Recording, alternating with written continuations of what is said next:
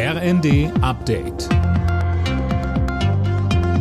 Stündlich neu. Auf den Punkt informiert. Ich bin Silas Quiring. Guten Abend.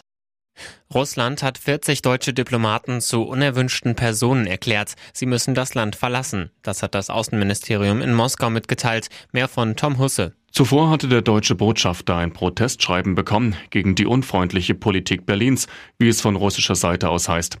Die Entscheidung sei eine Antwort auf eine ähnliche Maßnahme Deutschlands. Wegen des russischen Angriffskriegs hatte die Bundesregierung vor wenigen Wochen 40 Mitarbeiter der russischen Botschaft ausgewiesen. Auch andere europäische Länder hatten solche Schritte bereits eingeleitet.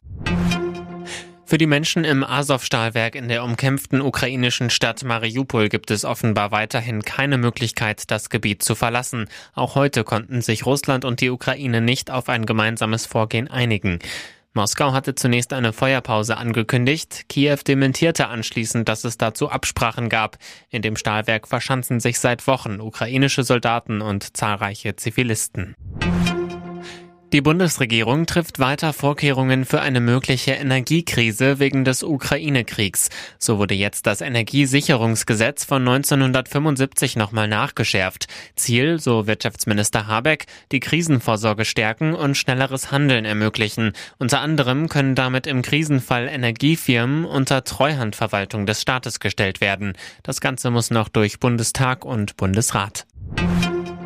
Weil der öffentliche Raum knapp ist, fordert die Deutsche Umwelthilfe bundesweit Anwohnerparkgebühren von mindestens 360 Euro im Jahr.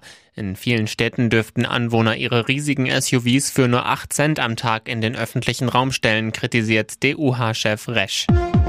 Alle Nachrichten auf rnd.de